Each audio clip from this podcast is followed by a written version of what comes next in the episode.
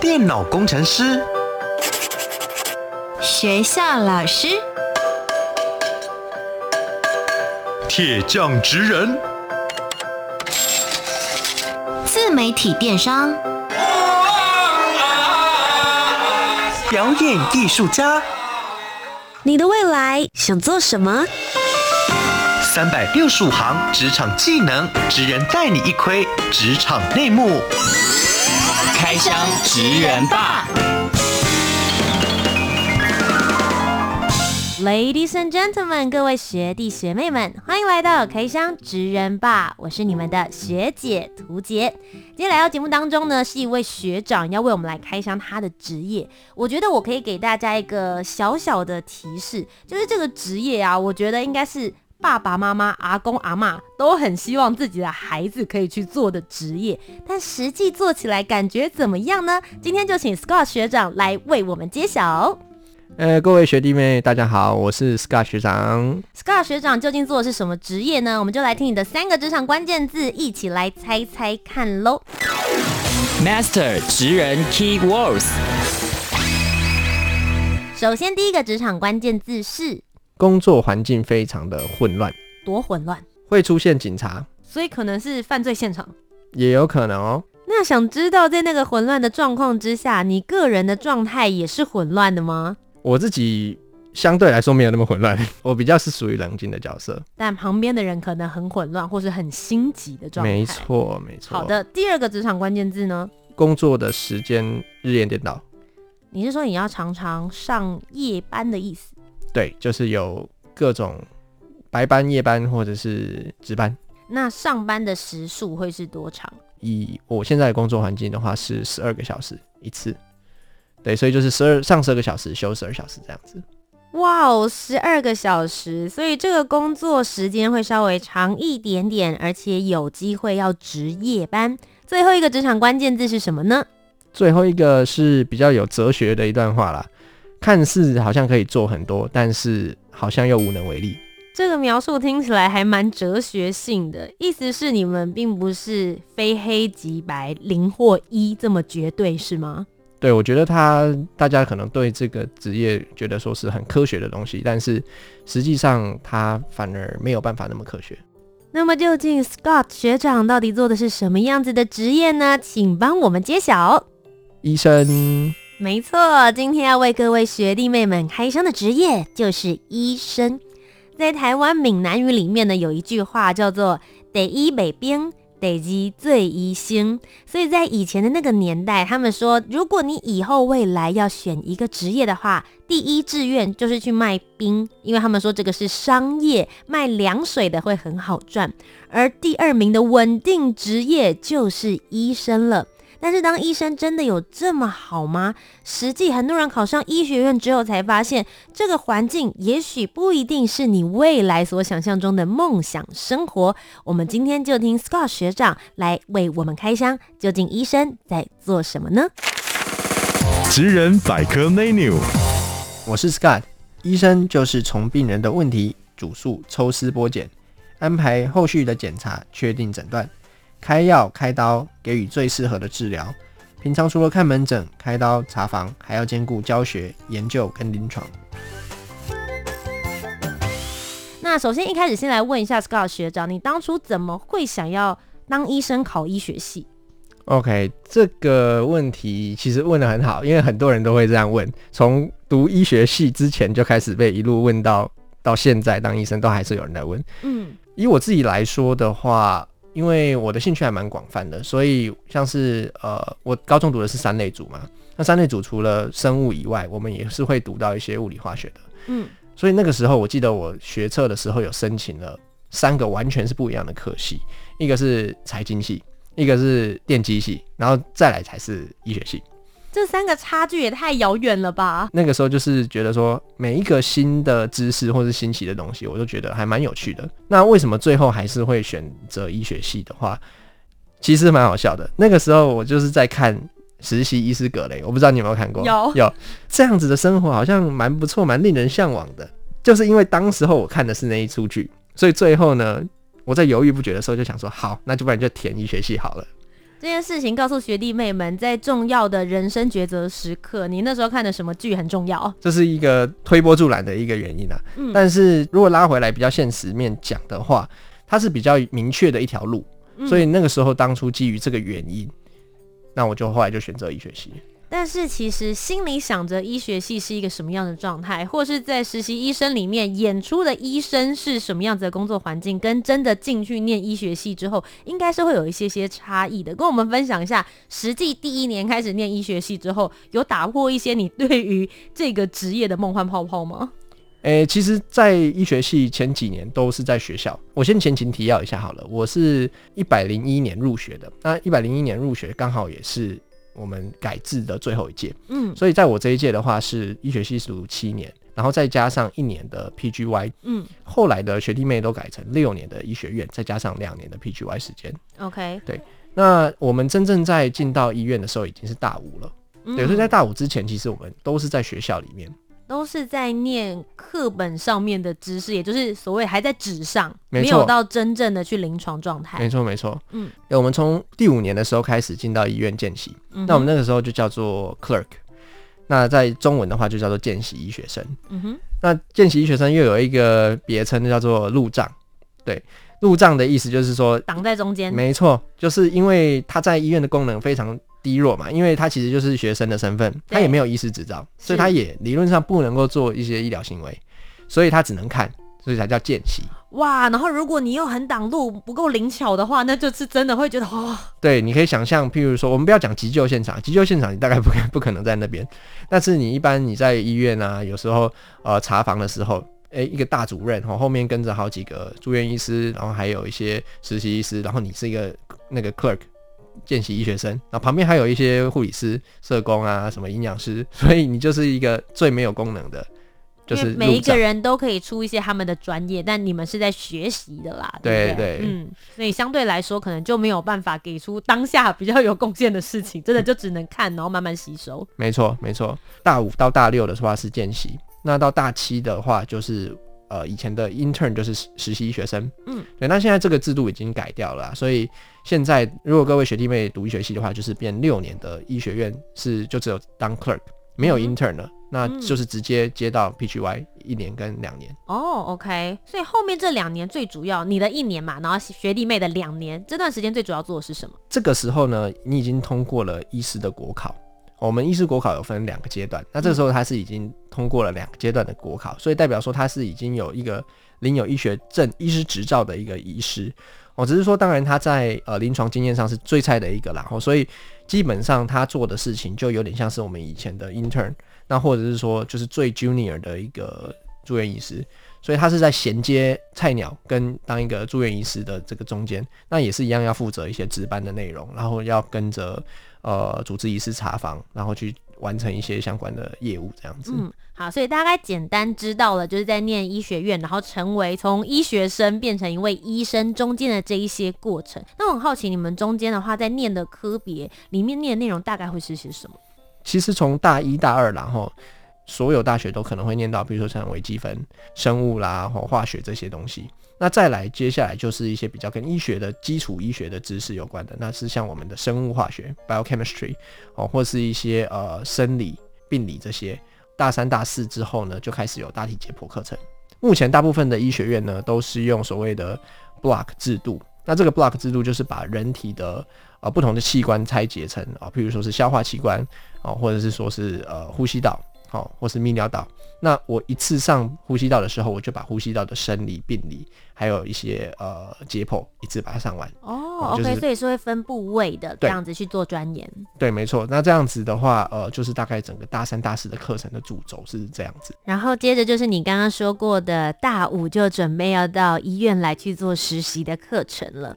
其实你刚刚里面有提到一个，就是你们开始有大体课程，我想这也是我们一般，我是文学院的，所以一般是我们文学院的学生比较不会触碰到的这一块，是不是也可以跟我们分享一下你们这些上课的内容，让学弟妹们也可以有一些心理准备？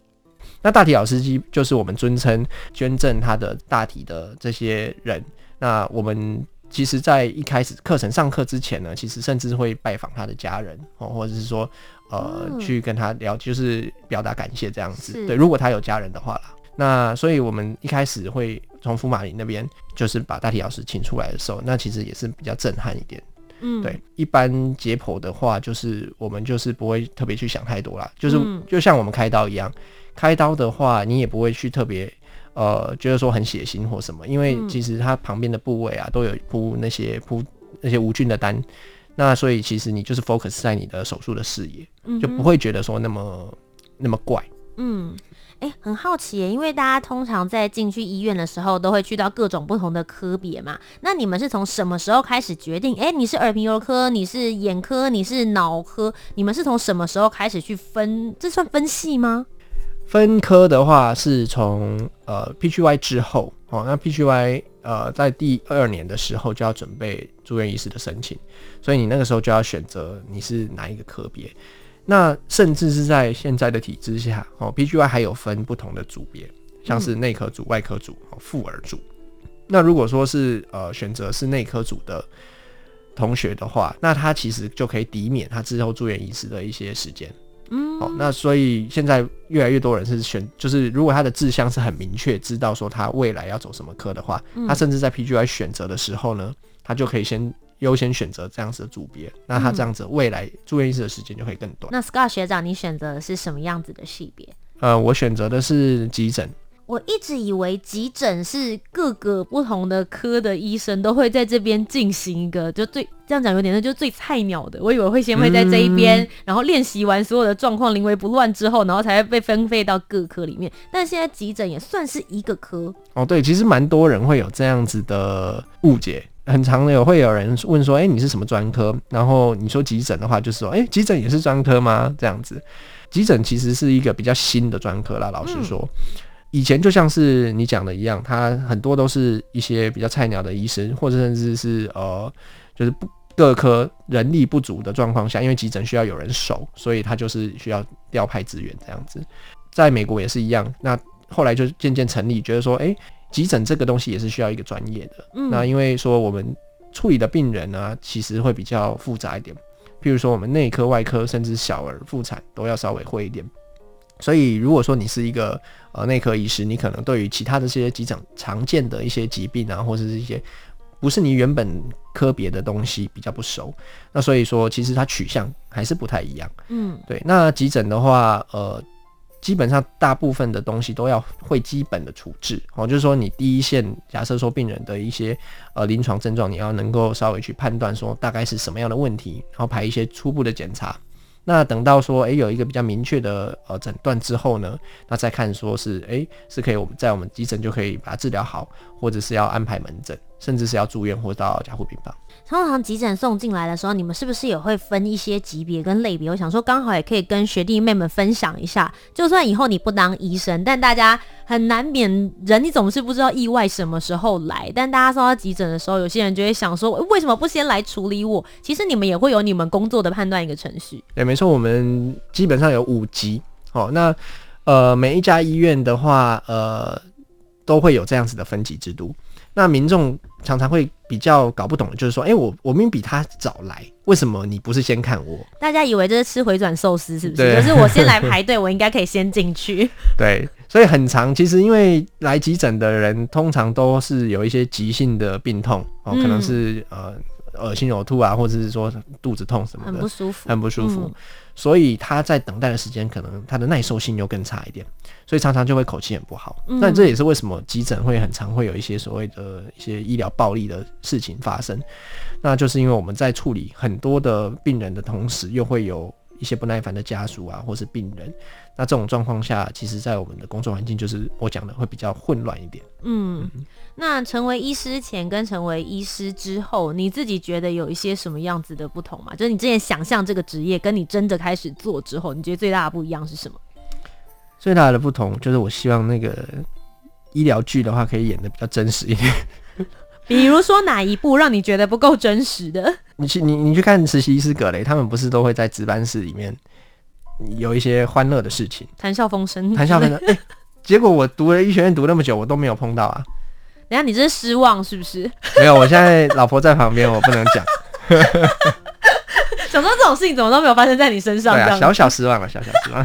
除了这个之外，在工作范围内的医疗剧，它一定是演出最最激烈的、最比较有戏剧张力的一些片段嘛。那当然，我们也是有一些急救过程啊，或是有一些呃很有趣的 case，然后可能说呃抽丝剥茧啊等等的。可是大部分的我们会碰到的，其实就是那些比较。大家可能会觉得说无聊的东西啦，就是 routine 的东西，比较没有挑战性，可以这样讲。嗯嗯，那有没有什么，就是这一阵子当医师以来，有没有让你比较印象深刻的病患，或是印象深刻的状况发生？在急诊，我觉得最大的好处就是说，蛮常会有你在新闻上看到的东西。对，像前阵子可能诶、有一些枪伤啊，或者是一些呃，我们蛮常会有那个跳跳壁毯的。嗯，会蛮常蛮常会送到我们这边，那、或者是说有一些呃车祸啊等等的这些东西，我们尽力去做我们能做的，但是有时候他的命数就已经注定了，他一进来我们就知道我们救救救下去是没有结果的。那如果是这样子的情况的时候，不会影响到你们在做判断，或者你们自己可能也会有一些情绪啊？其实有情绪是一定会啦，就是尽量把自己的部分降到最低，站在家属的角度去去讲。像譬如说，这个病人如果说已经呃，我们真的觉得几率非常非常低了，嗯，那我们其实都会就是跟家属讨论说，要不要就不要再 CPR 再急救这样子，嗯，那因为因为其实急救的过程中，病人其实也是非常痛苦，对，嗯、那甚至是呃，有时候。家属会蛮不舍得，就是他的那个心里会会过不去啦。对，一定的，就是我想，如果任何人碰到，一定也是这样子。站在我们的角色，我们就是同时要站在医疗端去跟他解释这个不好的消息，但是同时也需要去站在他们角度去帮助他们消化这件事情。因为其实我有的时候都很佩服医生，在处理完这些事情之后，你们还必须要出来。对他们的家属说明目前的情况，我觉得那一关对我来说，我觉得会是最困难的感觉耶。对，因为一开始你要你要从你嘴巴讲出，就是说这个已经没有办法，这件事情是他有心理的一一道需要克服的一道一道门槛啊。嗯，对。但是就像我讲，我觉得就是医师站在这样子的角色的话，就是还是尽量的。保持比较中性的一个角度，这样子家属也能够比较信任你。毕竟，如果你也是有比较有情绪化的话，那确实对于整个呃处理上面就可能会没有照着标准程序。那你觉得当医生最有成就感的时刻是什么时候？大部分病人还是蛮客气的，然后你在解决了他的病痛之后，其实他们大部分都会蛮感谢你的。那其实急诊最好玩的地方就是他可以很立即的就帮病人，哎、欸，你原本是痛到完全不不能讲话，那态度很差，我不想跟你讲话，问诊都不回话的，那后来就哎、欸、就有说有笑了，这种就是这种其实还蛮蛮有成就感的。再就是如果说这个疾病呢一开始是比较没有办法发现是什么东西的，但是你可以透过一些检查或是透过一些问诊哦找到原因，那甚至是这些呃疾病是有可能会死掉的。哦，如果你没有检查出来会死掉的，那这种就其实还蛮有成就感的。我很好奇你在第一次，因为我觉得医生一定会面临到，尤其是急诊室，可能会有第一个在你手上或者在你的手术台里面离开离开这个人世间的。嗯。你第一次遇到的时候，你是怎么样？你的心情是什么？然后你是怎么调试这件事的？你还记得吗？嗯，我我觉得每一个医师一定都会碰到有这样子的状况啦。我还记得有一次我们在急诊，这个病人是就是我们说所谓欧卡，就是在外院就心跳停止这样子，那我们就照着 SOP 去做那个 CPR。那只是在这个急救的过程，我们中间还是会有一些呃，如果说他中间诶、心跳有跳回来，那我们就可以开始进进一步的抽血啊，做一些检查。那我记得那时候有照了一张 X 光，那我那个时候看到那张 X 光，其实我心中是有一点小疑惑。我觉得它跟一般的 X 光看起来有点不太一样，因为我们在急救过程啊，其实还是有很多的事情要做，那也没有太多时间在那边看或在想太多，所以那个时候看过去就就当做没事，哦，就接接着继续做急救哦，因为那个病人就是呃一下子心跳有，一下子没有，一下有，一下没有。那到后来最后有把他再救回来，去做了电脑断层之后，才发现他其实是所谓的肺栓塞。然后肺栓塞就是当他的那个肺部的血管里面呢，其实有一些呃血块堵塞住，然后他是整块的这个血流就没有，就没办法交换氧气，哦，所以就就很容易就会这样子，呃，突然的 collapse。那这件事情其实就对我来说还蛮震撼的，因为当初其实我是有机会可以在比较早的时间就先发现这件事情。嗯。那如果比较早的时间发现，那及时的给予一些抗凝血药物，或许对于他的预后就会有一些不一样的改变。那这里当然也只是或许啦，因为其实他他的那个肺栓塞是呃整片是很大的。那后来这个病人就是到加护病房之后，在隔天还是呃过世了这样子。我觉得在行医的过程中，一定会碰到有这种事情，就是病人从我们手中离开，那甚至是说这件事情可能是。我们没有发现，呃，有点像是我们的疏忽，所以造成病人可能预后会没有那么理想的。我觉得它对我来说不能影响我太久的心情，因为这件事情过了之后，我们还有下一个需要 CPR 的病人。但是我觉得在每一次的这样子的学习的过程之中，就可以加深我们对于下一个病人照顾的品质，然后也可以从这些很深刻的记忆里面。提炼自己的技术还有经验，对，这也是为什么大家会觉得说，呃，有经验的医师他很多东西都直觉，我他一看这个病人走进来，他就知道他是什么问题。对，有时候有时候其实他啊、呃、看多了，真的会会会有这样子的一个。经验了，经验值可能还是会多多少少会帮助到他在做呃专业的判断。但我其实也很好奇一件事，因为刚刚你前面刚好有提到说你们在看 X 光，或者大家可能会共同来做一些判断。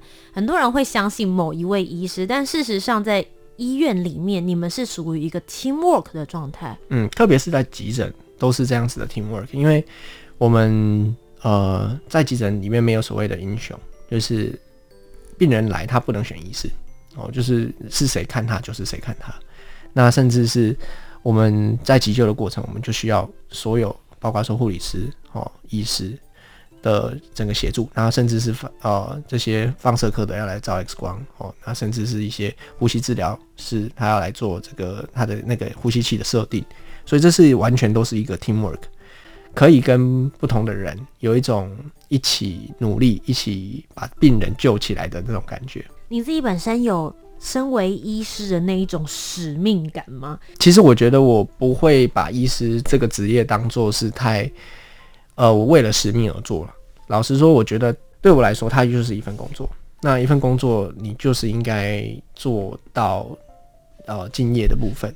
对，那只是医师这个身份又特别。呃，不一样是因为他可能会左右病人的一个生命哦，所以我觉得医师的工作他是工作，但是同时也是很大的责任，这也是为什么我觉得他的压力会很大，嗯的原因啦。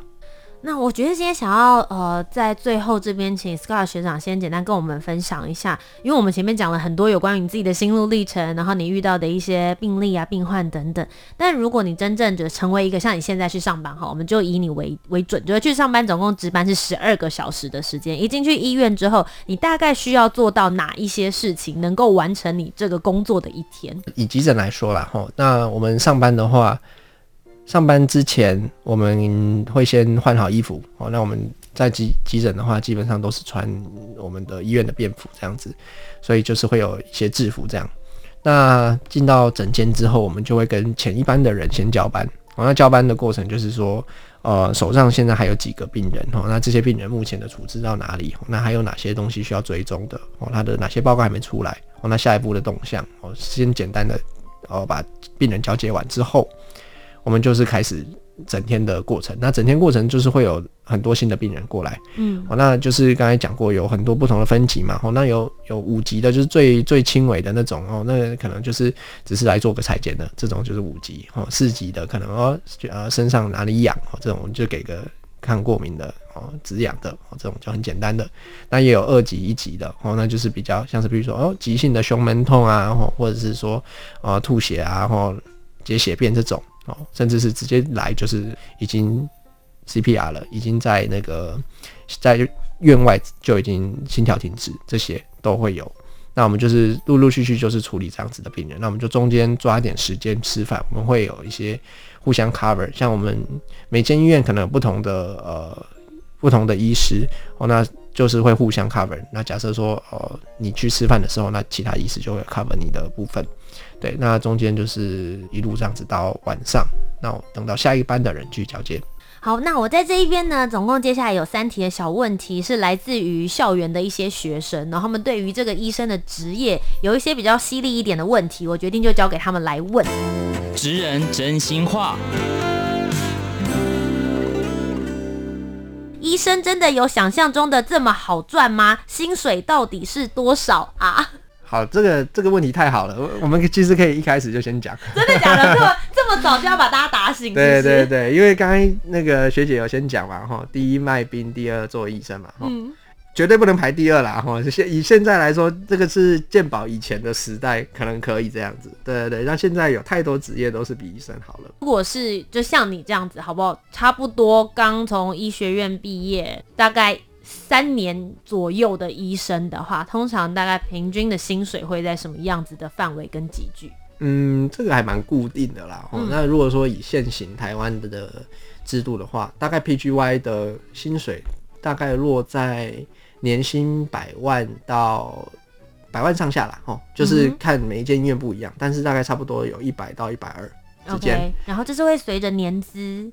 嗯，基本上从呃住院 PGY 其实就算是住院医师的一部分了，嗯、那所以住院医师大概它的范围也是在这样子，那只是有些科别会比较高，像是现在内科因为比较辛苦，呃要值班很多，所以他的薪水呢甚至是可以呃一百八、两百这些都有可能。好的，今天 Scott 学长呢帮所有的学弟妹们解惑了很多，也开箱了医生这个职业。如果真的有人听完之后觉得好。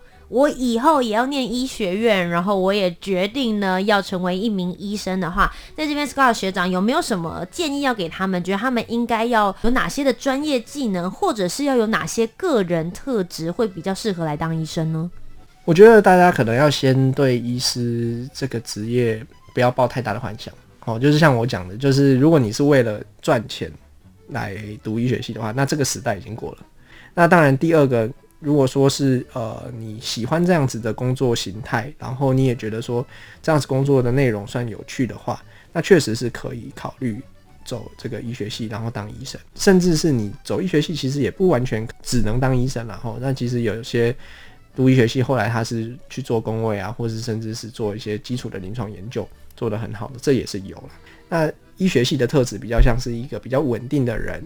比较喜欢稳定的工作，然后呢，他也可以接受说每天都要上班，哈，然后呢，呃，你的工作时间会比较长，哦，因为要值班，哦，这些，那甚至是对，那你要先有这样子的认知的话，那你去读医学系的话，应该会比较适合。那心理素质方面呢？心理素质的话，我觉得基本上你不要是一些太怪的人，基本上医学系都 OK。就像我讲的，医学系不需要真的很聪明的人，哦，他只要你能够。跟着基本的这些呃步骤去做，然后你只要呃愿意读书，然后愿意照着这个部分做的话，基本上是个正常的人，其实都可以当一个蛮好的医生的。嗯，今天非常谢谢 Scott 学长来到开箱职人吧当中，为我们开箱了医师这个职业。那我觉得在最后这边也可以跟大家分享一下，我觉得 Scott 学长真的就是，我觉得他有把他的工作，然后他的兴趣跟生活去做一些好好的规划跟整理，没有因为一个工作，然后他就完全埋首于此。他其实自己在这边呢，也有跟他的老婆就是 Wendy，还有他的小朋友，他们也有一个 YouTube 的频道，所以在 Instagram 跟 Facebook 也都可以找到你们要搜寻什么呢？呃，大家如果上 Instagram 的话，可以搜寻 Piggy Teammates，嗯，简单来说就是猪猪队友，这样大家就可以找到他们了。猪猪队友 Scott 和 Wendy。那除了可以看到他的一些医师生活之外，可以看到他们环游世界里面非常非常特别的一些影片。今天非常谢谢 Scott 学长来到节目当中，谢谢。好，谢谢学姐。那么各位学弟妹们，我们今天就要下课喽。我是你们的学姐涂杰，我们下周节目再见，拜拜，拜拜。